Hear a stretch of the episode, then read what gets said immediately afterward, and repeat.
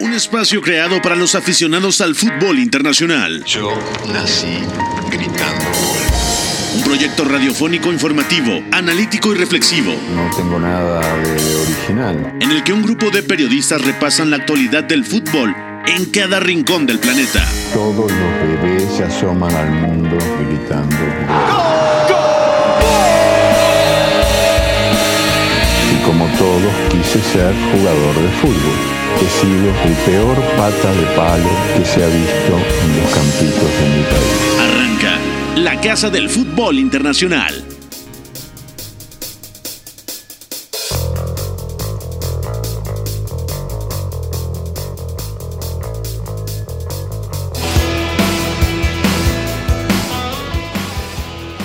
Cuatro de la tarde con cuatro minutos. ¿Cómo están? Pónganse cómodos. Bienvenidos a la Casa del Fútbol Internacional, W Deportes 7:30 de AM. Soy Pepe del Bosque. Mucho que platicar. En España ganó el Barcelona. Acaba de concluir el partido entre el Huesca y el Betis. Ha ganado el equipo de Diego Lainez 2 a 0. También actividad en la Serie A. Muy buenos partidos. Roma e Inter empataron a dos goles.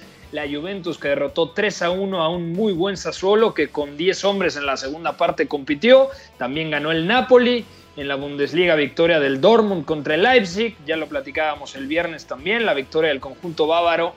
Perdón, la derrota del Bayern Múnich. Sigo pensando que ganó, pero no. Cayó el Bayern Múnich 3 a 2 contra el Gladbach, doblete de Jonas Hoffman y en actividad de la FA Cup, victoria del Arsenal, del Manchester United, del Manchester City y también del Tottenham contra un equipo de octava división en un estadio con apenas 2.800 personas, pero obviamente no podían estar presentes por eh, la situación de la pandemia del coronavirus. Beto González, ¿cómo estás? Abrazo a la distancia, ¿todo bien? Todo bien, amigo, gracias. Abrazo para ti, para todos los que nos escuchan. Otra semana que empezamos y la verdad es que la empezamos con ese carisma que nos dejó el, el Marín. Todos nos hicimos un poquito del Marín ayer domingo al perder 5-0 con el Tottenham, porque no puedes dejar de lado un club amateur que incluso pidió prestados videos para analizar al Tottenham. Se los pidió prestados a Liverpool, así que por ahí también salió un Jürgen Klopp de cartón en, la, en las gradas de afuera. Así que listos para comentarlo. Y que además el Tottenham le financió 30 mil entradas a este equipo, lo cual representa que asegura por lo menos 8 años, ¿no? El club puede sobrevivir 8 años con esas 30 mil entradas que financió el Tottenham, porque dice, bueno, no tienen dinero, es un equipo prácticamente amateur, eh, los jugadores también tienen que desempeñar otra función, es decir, no se pueden dedicar al 100% a, al fútbol. Entonces, bueno, también un acto interesante por parte del equipo dirigido por José Mourinho y la directiva del conjunto Spur. Saludo a Javidú en los controles, también a Fo en la producción de este espacio. Vamos a arrancar como todos los lunes con la encuesta del día, preguntando quién fue la figura del fin de semana. La encuesta del día. Non potevo farlo venire dagli Stati Uniti senza farlo giocare. La Casa del Fútbol Internacional. Bueno, Beto, tenemos cuatro opciones. ¿Quién fue la figura del fin de semana? Lionel Messi en la victoria del Barcelona contra el Granada. En Nesiri, en la victoria del Sevilla 3 a 2 contra la Real Sociedad. Un buen partido y además victoria importantísima del conjunto andaluz. Josip Pilisic, el esloveno que parece que vuelve a su pico de rendimiento en la victoria de Atalanta 4-1 contra el Benevento. O Erling Braut Holland, el atacante noruego, en la victoria del Borussia Dortmund en Sajonia contra el Leipzig. ¿Quién fue para ti la figura del fin de semana, Beto? Mira, voy a quedarme con Erling Broad Haaland, sobre todo porque Holland, perdón, porque no no estaba muy claro dónde iba a estar él después de esa lesión que tuvo, parecía que se recuperaba pronto, volvió mucho mucho antes de lo que hubiéramos esperado y la verdad es que ha vuelto a un nivel espectacular. Me parece que ya está cerca de sentirse mucho mucho más seguro pisando en cancha y la verdad es que fue vital para que el, el Leipzig perdiera, perdiera en casa, sobre todo porque me parece que el primer tiempo del Dortmund es muy, muy complicado, de hecho no juega bien, pero la única cosa que lo pone a competir es justamente el noruego, ¿no? Rompiendo ahí entre central y lateral, siempre haciendo movimientos de otro partido. Me parece que él fue el único que iba entendiendo perfectamente qué es lo que le pedía el partido a los de Terzic y luego es que directamente su actuación en el segundo tiempo está devolviendo al Dortmund a competir quizá por llegar a la carrera por el título de Bundesliga con posibilidades, ¿no? Sobre todo porque el Bayern perdió y porque acaban de, vencer a Leipzig. Entonces, a mí lo suyo me ha parecido tremendo y es que dejó otra de esas exhibiciones en las que tú sabes que está para algo grande en el momento en el que te tira un control orientado, en el momento en el que sale de un problema que un jugador normal no podría resolver, ¿no? Entonces, para mí el noruego se lleva el título. Y que cada vez hace más cosas, ya lo platicaremos cuando toque hablar de la victoria del Dortmund, pero en una de las anotaciones de Holland, regatea, lanza el espacio, carga el área, se come a Halstenberg, lo hace sándwich, eh, remata y termina marcando gol. Increíble lo de Holland, pero yo me voy a quedar con Ilicic y el Real Madrid tiene que estar muy atento del nivel del esloveno. Es cierto que sin el Papu Gómez, eh, el equipo de Giampiero Gasperini pierde a un futbolista elemental, quizá a su jugador clave en el último cuarto de cancha, pero Duban Zapata se mantiene a buen nivel y Josip Ilicic es una gran noticia que esté de vuelta. Ya es un jugador experimentado, pero participa en los goles, marca, asiste, regatea, tiene esa zurda mágica. Yo creo que en, en Valdebebas no deben de estar muy contentos con el gran rendimiento de Josip Ilicic. Así que yo me voy a quedar con Ilicic como la figura del fin de semana. Javidú, hasta aquí dejamos la encuesta. Vamos a actividad del fútbol español. La Liga. Con el balón en bandeja de plata. ¡Gol! Marca el Atlético de Madrid. Sociedad ilimitada. La casa del fútbol internacional. Ojo Griezmann, la baja de zurda, remata de diestra, gol, gol, gol,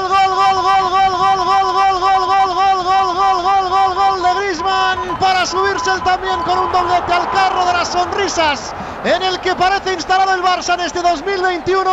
El balón bombeado es de Dembélé desde la parte derecha dentro del área para Antoine Griezmann. La pincha con la izquierda, remata cruzado tal y como lo que con la derecha y la emboca el fondo de la red. El Barça 4-0 ganó el Barcelona en los Cármenes contra el Granada, lo decíamos el viernes, seguramente pensábamos que era un partido complicado para el Barça y termina ganando 4-0. Al minuto 12 Antoine Griezmann, al 35 Messi, luego el doblete de Lionel Messi al 42 y Griezmann también eh, firmó doblete al 63 tras una magnífica asistencia de su compatriota Ousmane Dembélé. Messi retoma su nivel, Messi se siente muy cómodo como falso 9, con Griezmann a la izquierda, con Dembélé a la derecha, el doble eh, interior con Frenkie de Jong y Pedri me parece que eh, arropan de buena manera a Sergio Busquets. En general, el Barcelona está en un muy buen momento. Después de todo lo que hemos platicado de que Ronald Koeman no encontraba con la tecla, parece que ahora ya encontró el sistema ideal, ya sabe cómo repartir los espacios. Pedri sigue siendo un estupendo socio para Messi y Messi de a poquito retoma su nivel. ¿Qué sensaciones te dejó la victoria del Barcelona 4-0 en los Cármenes, Beto? que es un golpe sobre la mesa en un momento muy complicado, sobre todo por el rival que estaba enfrentando, ¿no? El Granada de Diego Martínez, ya lo hemos dicho aquí muchas veces, es un equipo que nos gusta mucho, sobre todo porque es, es un equipo que es fiel a lo que tiene y Diego Martínez al final es un entrenador que, hijo de sus recursos, lo ha puesto a competir de forma muy congruente y la verdad es que sostenida, ¿no? Pero de repente cuando tienes tanta calidad enfrente y cuando hay una buena inercia y sobre todo cuando hay una buena sinergia entre las piezas, es difícil también que eso funcione todo el tiempo, ¿no? Y me parece que Ronald Koeman está encontrando justamente esto que tú decías, ¿no? Al final, eh, Usman Dembélé en la derecha no está tan relacionado a ese uno a uno por dentro, sino a estirar por fuera, porque Serginho Des puede venir dentro y forman una buena dualidad allá afuera. Por el otro lado es que Messi ahí en medio como falso 9 tiene esa libertad para caer a las zonas que necesita el equipo y tiene el talento suficiente arriba en Griezmann y en el propio Usman, más las subidas de Pedri, más las conducciones, las conducciones de Frenkie para poder sentirse mejor arropado, ¿no? No es un Messi que va tan abajo porque no haya otra salida o porque sea un equipo desesperado. Es un Messi que parece que está yendo más abajo por estructura.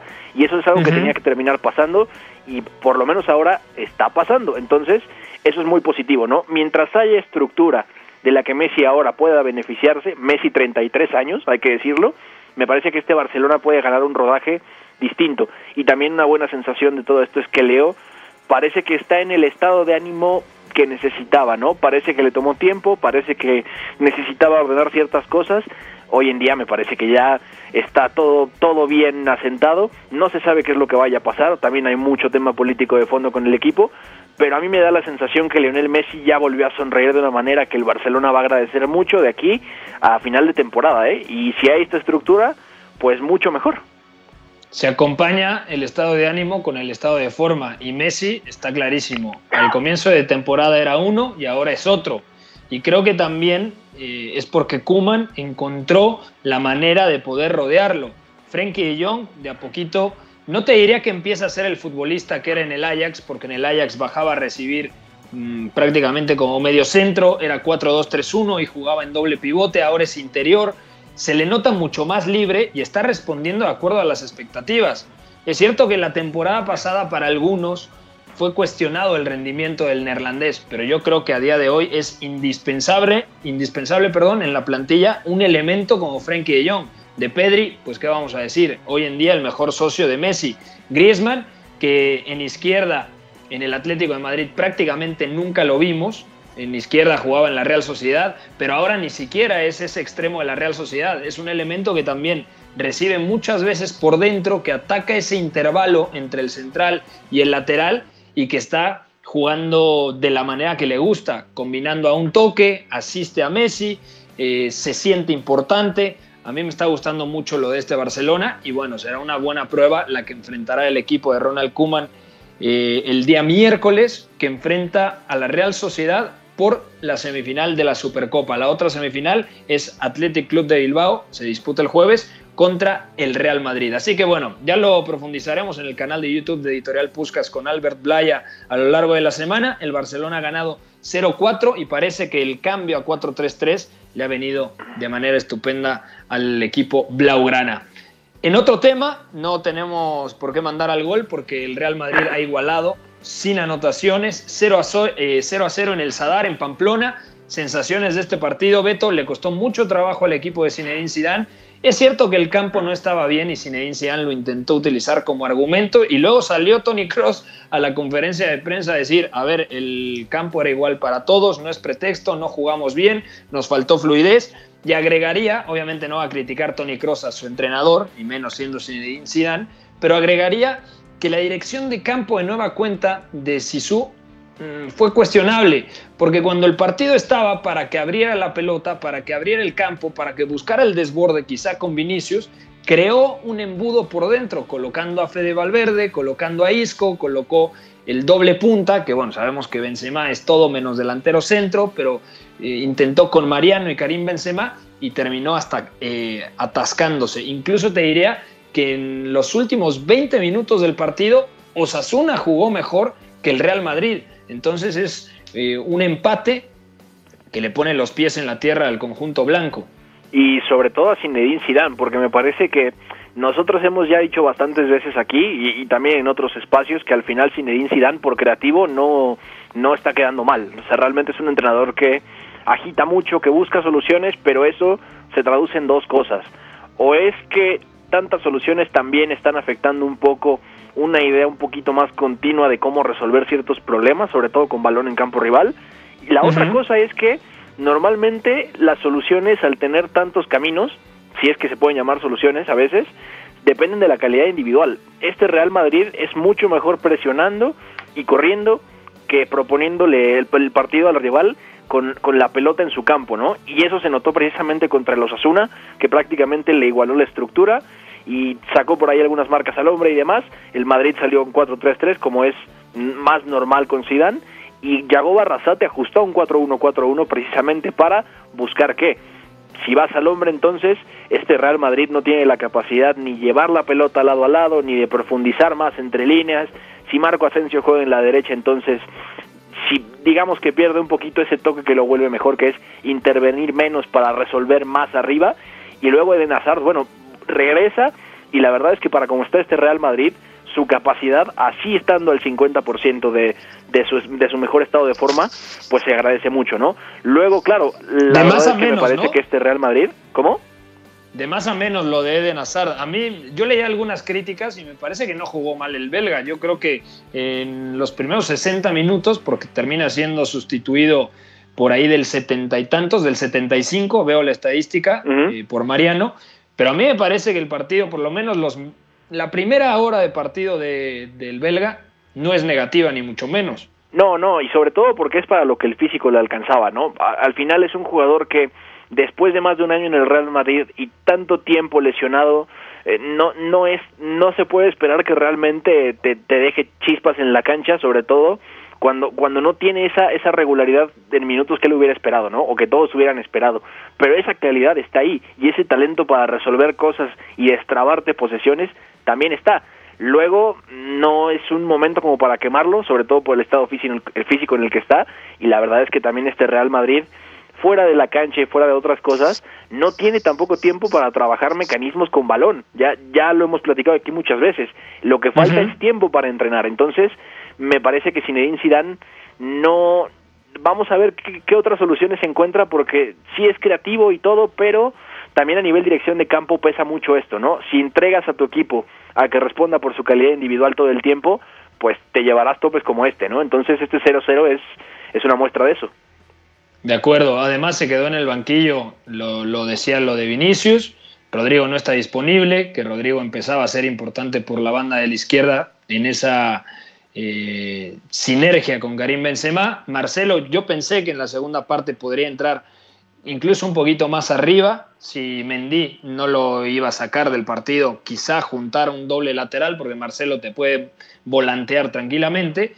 Y Odegaard, que sigue sin minutos. Ojo que Odegaard mm, me parece que no es de la confianza de Zinedine Zidane y Lucas Vázquez tuvo que jugar como lateral por la expulsión el partido pasado, bueno, por la suspensión, mejor dicho, de Carvajal.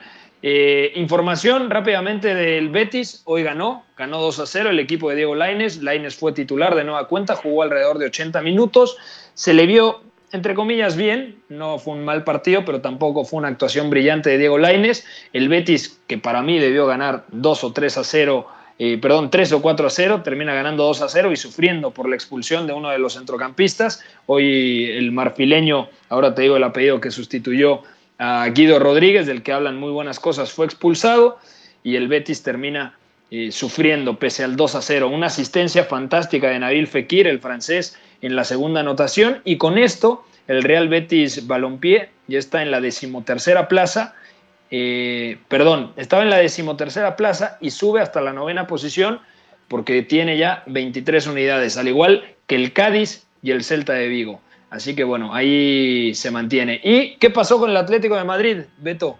Fue a San Mamés y cayó la tormenta, ¿no? Sí, porque el temporal Filomena pospuso el partido. Entonces, como este había otros fue en el Wanda perdón fue fue en el en el Wanda y bueno no no no se pudo concretar el partido sí. en, en Madrid. En Madrid justamente porque ahí están teniendo problemas fuertes con con la tormenta de nieve, la, la, tormenta invernal está muy, muy, muy fuerte.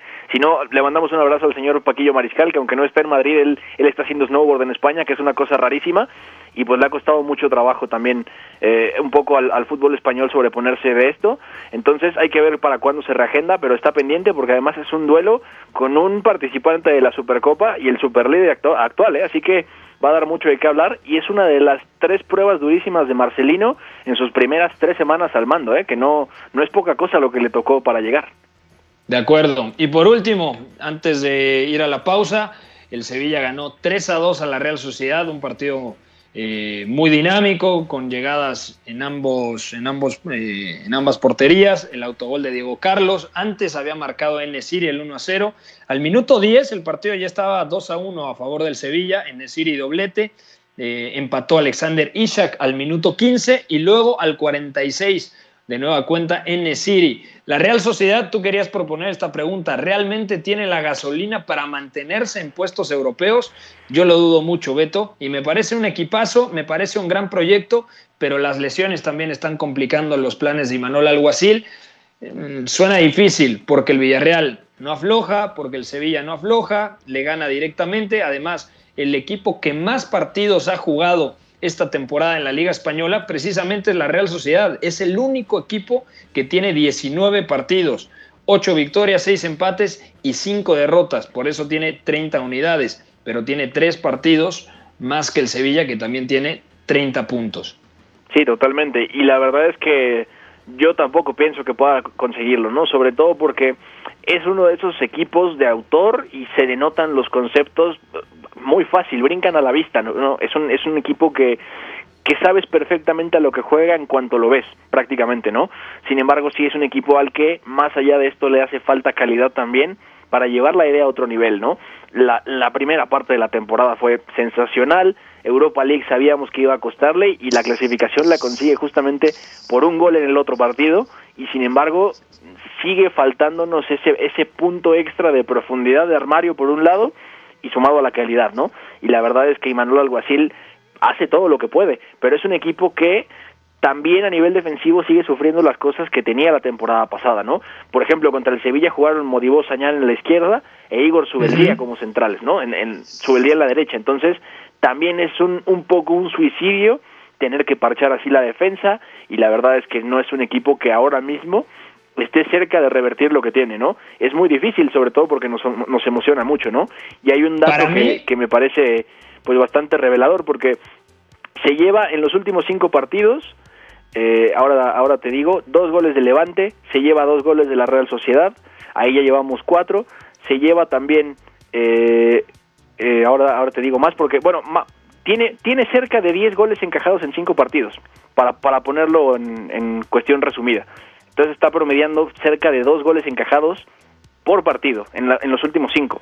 Me parece bastante serio y me parece que un equipo que, que aspire a entrar a puestos europeos, pues tiene trabajo que hacer por ahí y si eso no se controla también, pues entonces van a haber problemas, ¿no? Me parece que no estaría ni cerca y el Sevilla que está con la misma cantidad de puntos en sexta en sexto lugar, pues tiene todos los argumentos para seguir más allá de que el momento, igual un poco a nivel de juego, no es quizá el que Julian Lopetegui quisiera.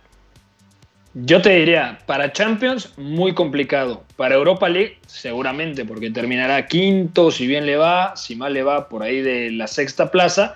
Y además tiene la posibilidad de, ir a Champions si gana, si consigue la hazaña de ganar la UEFA Europa League. Algo que suena bastante complicado porque de entrada en los 16 final en el torneo continental juega contra el Manchester United, que es un precioso partido porque a nivel funcionamiento te diría que la Real Sociedad me ha gustado más esta temporada, pero ni de cerca el equipo vasco tiene la pegada que sí tiene el conjunto Red Devil, ¿no?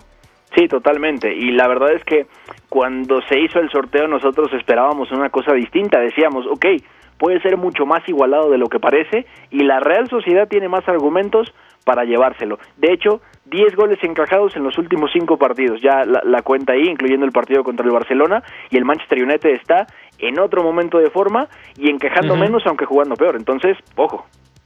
De acuerdo, vamos a ir a una pausa todavía, eh, nos queda platicar de la Serie A. Al regresar del corte también comentamos toda la actividad en la Bundesliga, la victoria del Dortmund, el empate del Leverkusen, la victoria del Gladbach, ahora sí lo dije bien, 3 eh, a 2 contra el Bayern, la actividad del FA Cup, el mercado de fichajes y también un partido muy lindo en la Eredivisie, uno de los clásicos. El clásico grande es Ajax Feyenoord, pero digamos que el clásico que últimamente ha tenido mayor relevancia y protagonismo terminó en empate entre el conjunto de Eric Ten Hag el Ajax y el equipo de Roger Smith, el PSV Eindhoven. Pausa, no se muevan, seguimos aquí a través de W Deportes, la casa del fútbol internacional.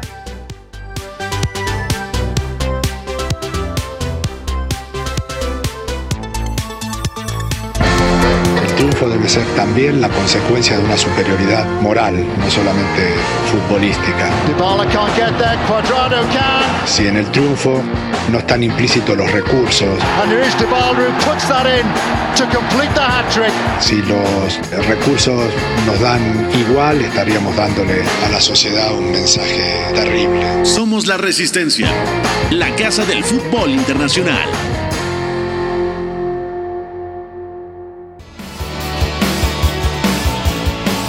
Estamos de vuelta, gracias a toda la gente que se reporta a través de la Casa del Fútbol Internacional W Deportes 730 de AM. Seguimos Pepe del Bosque, un servidor en compañía de Beto González, Javidú. La gente quiere escuchar un poquito de calcio. Mándeme ya, por favor. Serie A. Milinkovic, dentro a cercare immobile. Gol destro, battuto Bizzarri, la ribalta la Lazio. La Casa del Fútbol Internacional. In vantaggio. Oh, lovely glancing touch.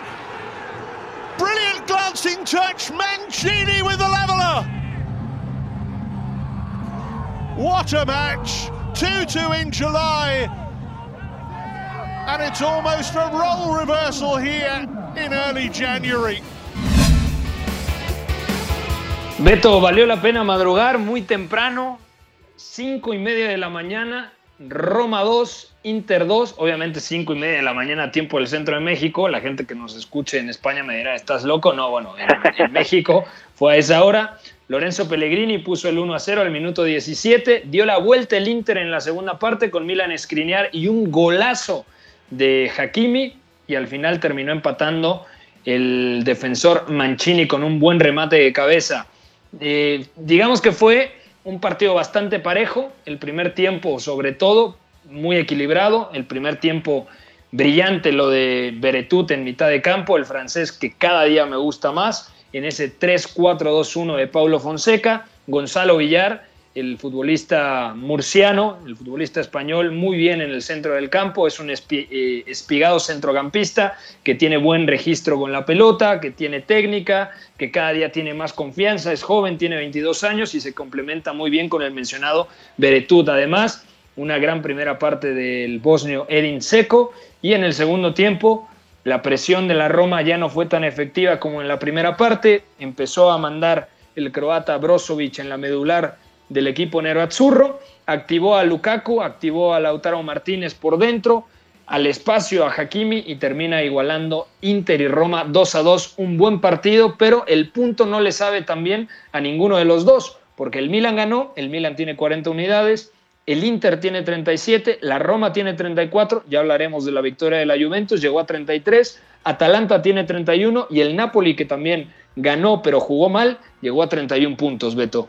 Sí, no, no le sabe a nada y sobre todo porque terminó siendo poco mejor que la Roma por momentos, pero también es que era un momento importante para dar un paso al frente, para evitar justamente que se le amontonaran rivales justamente atrás, la Roma con 34 ya lo decías, y los demás a 4 y 6 puntos. Entonces, el Inter está a dos pasos en falso de caerse de la segunda posición y era un buen día también para ver qué sensaciones habían, sobre todo frente a un equipo tan tan bien trabajado como el de Pablo Fonseca, ¿no? Me parece que se le va un día importante al Inter, aparte salen tocados Mateo Darmian y Arturo Vidal, pero me parece que al final del día es un paso al frente también para la Roma, sobre todo porque aún con las carencias que tiene, me parece que es un sistema que se ve mucho más avanzado que la temporada pasada. Lorenzo Pellegrini está brillando también en esa media punta por derecha.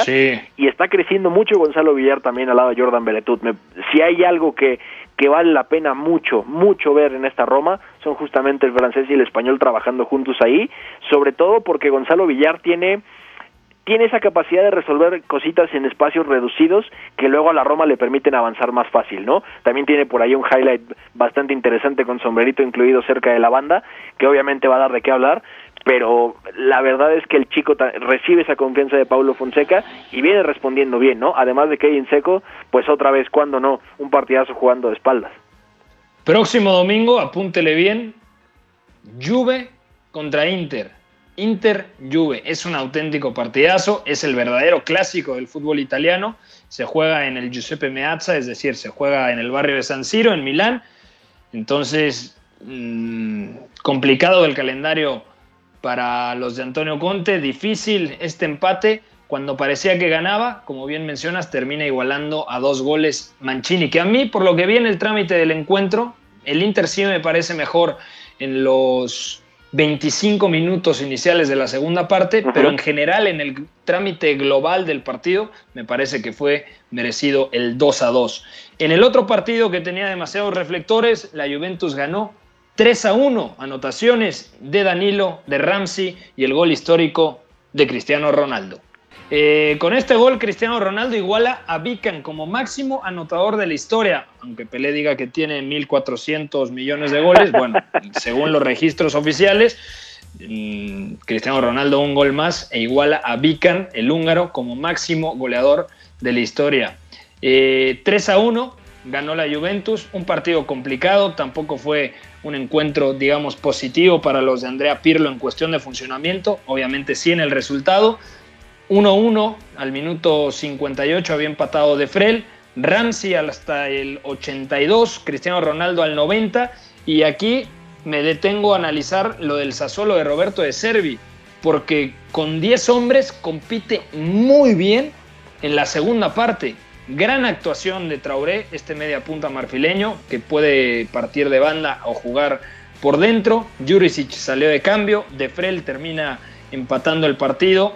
Eh, Caputo también salió de cambio. Gran actuación de Locatelli. Se dio todavía el lujo de Servi de debutar a un chico de 18 años, Brian O'Day, un extremo diestro habilidoso. Entró en la segunda parte también el marfileño Jeremy Boga. Es decir, el Sassuolo, lo decía al terminar el encuentro en conferencia de prensa, el, el estratega del equipo Nero Verdi. Si nosotros logramos entrar a competición europea, podremos estar eh, la próxima temporada prácticamente con la misma plantilla que tenemos. Entonces, yo creo que todos queremos, Beto, que el Sassuolo por lo menos esté en la UEFA Europa League el próximo curso.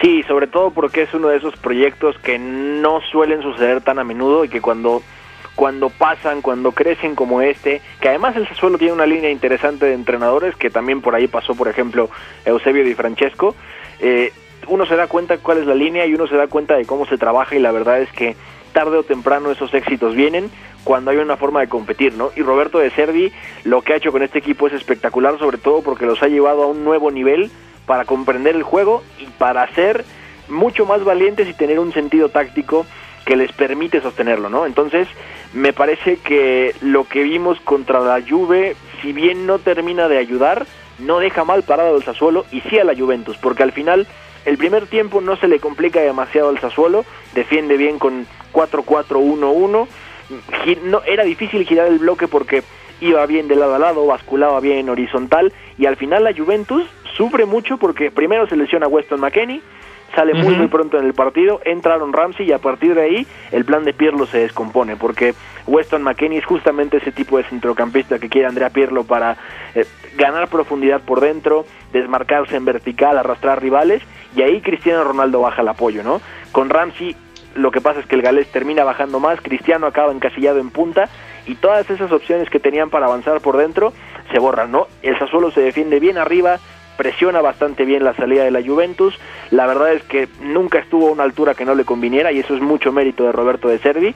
Pero luego, a medida que la Juventus encontró formas de correr cuando el Sassuolo adelantaba y perdía la posesión de la pelota porque le faltó cambio de ritmo también con balón arriba, pues Pedro Bian se hace expulsar al minuto 42-43 si no me equivoco y a partir de ahí, ya en el cierre del primer tiempo. Sí, prácticamente el minuto 45 se hace expulsar Pedro Bian y ahí cambia por completo todo, ¿no? Entonces Roberto de Servi le da un volantazo, deja a Gregoire de Frel en punta, que es quien consigue el, gol del empate, y también entra Maxim López, que para estar jugando con 10, para tener uno menos en Turín y para tener que ir a buscar el empate, lo que lo del francés ahí dirigiendo los hilos del equipo junto a Manuel Locatelli me pareció brillante, sobre todo porque era un contexto bien adverso y sobre todo porque la Juventus tarde o temprano iba a empezar a llevar el partido a los tumbos y así es como llega al 3-1. No, no es una Juventus que gane por porque tuvo mejores ideas en el segundo tiempo, gana por empuje y por un cristiano que quiere comérselo todo, ¿no? Entonces,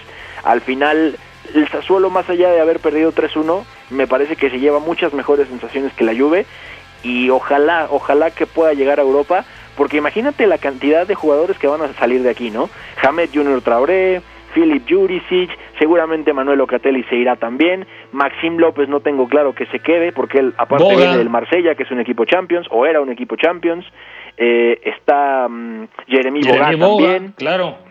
Eh, y podemos seguir tirando nombres, ¿no? Al final es un equipo que en el momento en el que no se consigue ese objetivo, me parece que todos se van, incluyendo a Roberto de Servi, porque es un entrenador que está para dirigir un aspirante al título desde mi punto de vista. Y yo sé que en Barcelona les gusta mucho el nombre de Roberto de Servi porque fue a dar una plática, de hecho se, especuló que podía ser el asistente de Pep Guardiola tras la salida de Mikel Arteta al Arsenal. Cuando deja el cuerpo técnico del Manchester City Arteta, pregunta eh, quién ocuparía el puesto Pep Guardiola y dentro de ese sondeo se habló de Roberto de Servi. Mencionabas una cosa que me parece muy importante resaltar, lo de Weston McKinney. Cristiano Ronaldo no es un centro delantero, es un atacante que se mueve en todo el frente de ataque. Paulo Ibala es un segunda punta que sobre todo se recarga en la derecha. Y, y la labor de, de, Weston McKinney, el norteamericano, es fundamental en este equipo porque compensa a través de su verticalidad, la agresividad para cargar el área desde atrás. O sea, cambió mucho la Juventus. Por lo menos los primeros 20 minutos me pareció que era una Juventus bastante reconocible y tiene un par de ocasiones que termina salvando el arquero con Sigli. Pero luego se va menos, bien mencionabas con la salida de, de y los goles llegan al final. El 2 a 1, que es lo que cambia el rumbo del partido, que es lo que decanta el resultado en favor de la vecchia señora, es por un error del zaguero rumano Chiriches, porque no corta la pelota y por lo tanto llega para empujarla solo el galés Aaron Ramsey. Eh, ganó el Napoli, lo platicábamos, otro de los partidos importantes, ganó el Napoli de visitante, era muy importante para los de Rino Gatuso ganar después de que el miércoles pasado había caído contra Spezia eh, en San Paolo, o bueno, ahora llamado Estadio Diego Armando Maradona, no mereció perder ese partido contra Spezia, termina eh, cayendo, y ahora contra el Udinese, que juega bastante mal el Napoli, sobre todo en la segunda parte, un Udinese que detectó perfectamente cuándo recuperar la pelota, verticalizar y tomar parado, mal parado al Napoli, que volvió a regalar un gol, que Lorenzo Insigne, más allá de que termina marcando de penalti, todavía no está conectado como se espera. Regresará Insigne, de eso no tengo la menor duda, porque siempre le pasan estos partidos de o estas fases de dos o tres encuentros de desconexión o que no está tan fino de cara al arco, pero no pasa porque le falte eh, argumentos en el tema físico. Los goles y las acciones finas de Lorenzo Insigne regresarán. El Udinese con un gran Rodrigo de Paul eh, había empatado, anotación de Lasaña tras el error defensivo habitual del Napoli y Bakayoko al minuto 90, un gran servicio y termina marcando el exfutbolista del Mónaco el 2 a 1 definitivo. Cambiamos de liga rápidamente, vamos a Alemania, Javidú, ¿qué pasa en la Bundesliga? Томас Мюллер, человек, с которого сегодня началась победа. Bundesliga. La casa del fútbol internacional. И Бундеслиги я не исключаю, что и мира вообще. Weighs up his options. Emre Can is back out to Sancho. Haaland's at the far post And supplies the finish. The move deserved. Dortmund well and truly in their groove now. Goal number 11 of the season for Erling Haaland. He started the move himself, left five defenders in his wake, and set up a free flowing, fluid move that's ended in goal number 11 of the season. Bueno, ganó el Borussia Dortmund 3 a 1 en Sajonia contra el Leipzig y después del primer tiempo yo pensé que el Dortmund iba a caer porque Leipzig no es que estuviera dando un espectáculo, pero era mejor que el equipo dirigido por e, e, Edin Terzic. El Leipzig terminó descontando con Sorlot y el Dortmund se puso arriba 3 a 0, anotaciones de Jadon Sancho y doblete de Erling Braut Holland. Además, una gran actuación de Marco Royce jugando como media punta, pero muy móvil, deja dos asistencias. Además, Jadon Sancho, seis pases clave y, bueno, anotación en el primer gol y asistencia en el segundo. ¿Sabes cuántos remates al arco de Gulazzi tuvo el Borussia Dortmund en la primera parte, Beto? Mm, ni uno.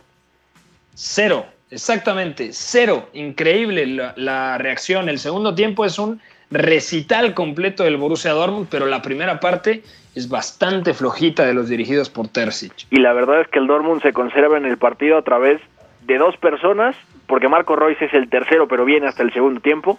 El primero es Mats Hummels y el segundo es precisamente Erling Brot Haaland, porque Mats Hummels en el primer tiempo, sobre todo porque el Leipzig iba variando mucho, a veces no eran dos mediapuntas, sino eran dos interiores y dos puntas, eh, le costaba trabajo de repente comprimirse entre líneas y ahí Mats Hummels estuvo muy bien protegiendo a Rafael Guerreiro. De hecho, tiene ahí varios duelos interesantes con Yusuf Poulsen y el propio Dani Olmo que terminan cayendo ahí, que están buscando atacar ese intervalo porque Emil, Emil Forsberg jugaba a espaldas de, de Axel Witzel y Thomas Delaney, que por cierto Axel Witzel se rompe el, tendón de Aquiles, entonces va a estar fuera unos cuantos meses. Eh, y luego lo de Erling Brot Holland, lo que decía al principio del programa, me parece que si hay algo que el Dortmund tiene en ataque y nadie nadie alcanza a entenderlo, ni siquiera Marco Royce, es esa ruptura que da Erling Brot Holland en el intervalo entre Tyler Adams que juega como carrilero y Willy Orban, entre central y carrilero diestros. Ahí el Dortmund se sostiene en el partido y no genera una sola, pero al menos tiene un poco de amenaza y en el segundo tiempo es que Leipzig se desmorona tras pérdida, es un equipo que ni siquiera tiene la capacidad para decidir bien si iba a ceder la iniciativa, si iba a presionar, dónde quería presionar, se borró por completo de la cancha y a partir de ahí el Dortmund a través de Marco Royce jugando también eh, acostados de Marcel Savitzer y también un Jadon Sancho inspirado, es que salió de esto intacto y la verdad es que salió de forma pues hasta convincente, ¿no? Sobre todo porque Marco Royce vuelve a mostrar ese toque fino y porque Jadon Sancho ganó confianza. Al final es un futbolista que depende muchísimo, muchísimo más que otros de su estado de ánimo y después de esto, pues es posible que veamos cosas distintas, ¿no? Pero no quita que Edin Terzic siga teniendo los mismos problemas y sin Axel Witzel, pues habrá que ver cómo lo resuelve, porque jugó Emre Can en su lugar, pero tampoco es que sea un mediocentro tan posicional, entonces ahí va a haber problema. Y a ver qué pasa con lo de Julian Brandt, que yo creo que, a ver, es fijo de Laini. Eh, quizá Bellingham pueda volver a tomar eh, protagonismo, pero Shan se le vio bastante bien. A mí me gustó el segundo tiempo del turco alemán. Julian Brandt, que parece estar en la agenda del Arsenal, según reportaba de Athletic, pero los, los tres inamovibles, además de Holland, me parece que, que son la nota positiva. Reina, Royce, eh, Jadon Sancho y obviamente el atacante noruego.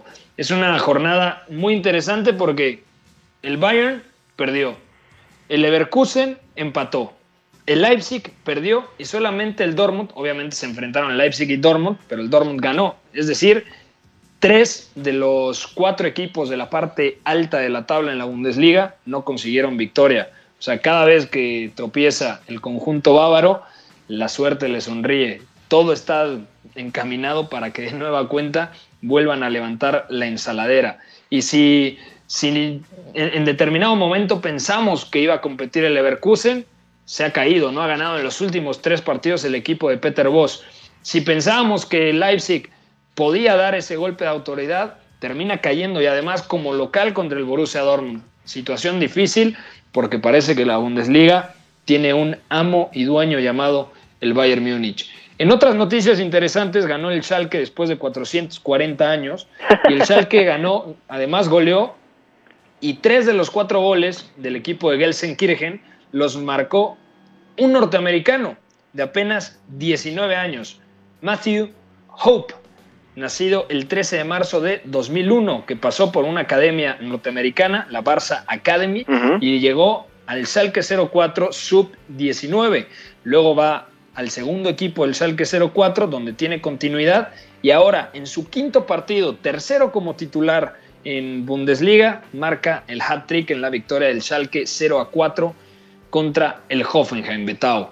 Y además, tres asistencias de uno que nos gusta mucho, Amin Harit, que para todo el talento que tiene a veces es un poco complicado darle cierto rigor posicional, pero al final del día es otro de esos futbolistas que también depende de un estado de ánimo muy concreto y después de esto el Schalke puede respirar aunque sea un poquito, ¿no? Y además le gana un equipo que hace dos meses más o menos goleó al Bayern Múnich con ese mismo marcador, como el Hoffenheim de Sebastián Genes. Entonces, dice mucho de, de qué es lo que pasa en ese partido, dice mucho también de dónde puede estar ahora mismo el Hoffenheim, sobre todo porque jugó Europa League, ganó su grupo y sin embargo no es un equipo que esté diseñado como para resistir esto, esto de Bundesliga y aparte seguir en Europa League, ¿no? Al final tendrá que tomar un camino, pero el Schalke ya lo aprovechó, ¿eh? Y seguramente en estas semanas veremos resultados como este, porque ya empezó la típica campaña de autosabotaje en la Bundesliga para hacer que el Bayern Múnich sea campeón. Totalmente de acuerdo.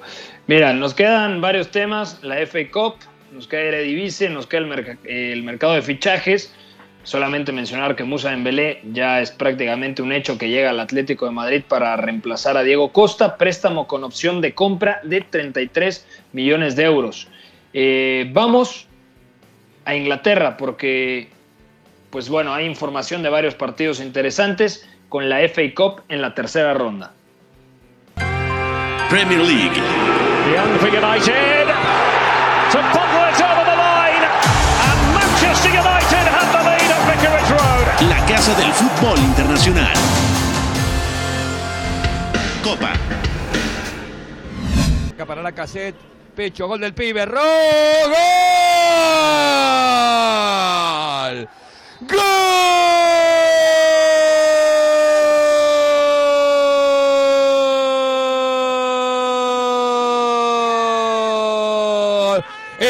Gol para el Arsenal lo hizo el pibe Rowe. El gol para los ganes de la Copa FA Cup. Qué grande es el bambino Pons. y, hablaba de Smith Road porque marcó el 1-0, luego el segundo lo hizo Pierre-Emerick Aubameyang en la victoria del Arsenal, repito, tercera ronda de la FA Cup contra el Newcastle. También ganó el Tottenham, también ganó el Manchester United, ganó el Manchester City. Cuéntanos, ¿qué fue lo mejor de la FA Cup este fin de semana? Mira, además del gol de Mill Smith Rowe, que estuvo a segundos de irse expulsado porque una, una entrada sobre, sobre Longstaff estuvo mal Sí. juzgada, el árbitro tuvo que ir al bar y, y la, la recogió, o sea, fue, fue cardíaco porque casi se hace expulsar y él le da la victoria al Arsenal. Además de esto es ver a Andy Carroll vol- volver a jugar un partido entero, que eso es volver al 2012, que es una cosa espectacular de la mano de Steve Bruce, pero lo del carisma del fin de semana se lo lleva el Marín, ¿no? Un equipo de octava división que recibe en un campo de para 2.800 personas, obviamente vacío, al Tottenham. Jugó Gareth Bale, lo vieron por una ventana. Carlos Vinicius hizo un triplete. Pero este equipo está lleno de historias, ¿no? No tiene el nombre de, de su, de su ciudad, que es Crosby, que está muy cerca de Liverpool, sino de un bar que se llama. Eh, ahora, ahora te confirmo el nombre, Marine Bar and Kitchen, y además el capitán Niall Cummings, que prácticamente jugó, digamos que jugó un buen partido, es profesor y estaba preocupado por dar clases en línea y además es fanático del Arsenal. Son estas historias de la FA Cup que no tiene ninguna otra copa en el mundo, Pepe, así que se disfrutó mucho y además hubo un, un debut eh, bastante interesante que ya iremos platicando en la semana, en el Tottenham. A ver, cuéntanos, cuéntanos un poquito de ese debut. Nos queda, ah no, ya, ya se nos acabó, ya nos están tocando la chicharra. Mañana lo platicas, ¿te parece? De este debut, porque sé de quién estás hablando. Es un chico con mucho talento del que se hablan cosas espectaculares. Dejo el ¿Te nombre votando. Alfie Divine, 16 años. 16 años nada más. Y además está registrado, ¿no? En el primer equipo. Sí, porque juega en el, en el sub-18 y José Mourinho se lo llevó para que jugara por primera vez y es el anotador más joven en la historia del Tottenham con 16 años y 163 días y el anotador más joven en la FA Cup desde 2011. Sí, Alfie Divine y 16 años. Es de, del 2004. Es una locura. Habrá que seguirlo de cerca y ponerle la fichita. Beto, mañana platicamos de la Eredivisie, ese partidazo entre Ajax y PSV Eindhoven, que igualaron a dos, y además el debut de Sebastián Aller, el atacante francés marfileño que llegó procedente del West Ham, el fichaje más caro en la historia del conjunto de Ámsterdam. Fuerte abrazo, Beto, ya nos vamos. Fuerte abrazo, Pepe. Y mañana hay Premier League también, ¿eh? Pero el fútbol ha suprimido esto. De modo que se trata fascinantemente de un ejercicio que nos devuelve en el tiempo a lo que fuimos en el origen, pero también una vez que nos aficionamos a este juego, nos regresa a la infancia, al niño que fuimos. Gracias por sintonizar la Casa del Fútbol Internacional. Entonces el fútbol es en ese sentido una maquinaria para regresar en el tiempo en un doble sentido. Por W Deportes, la frecuencia del fútbol internacional.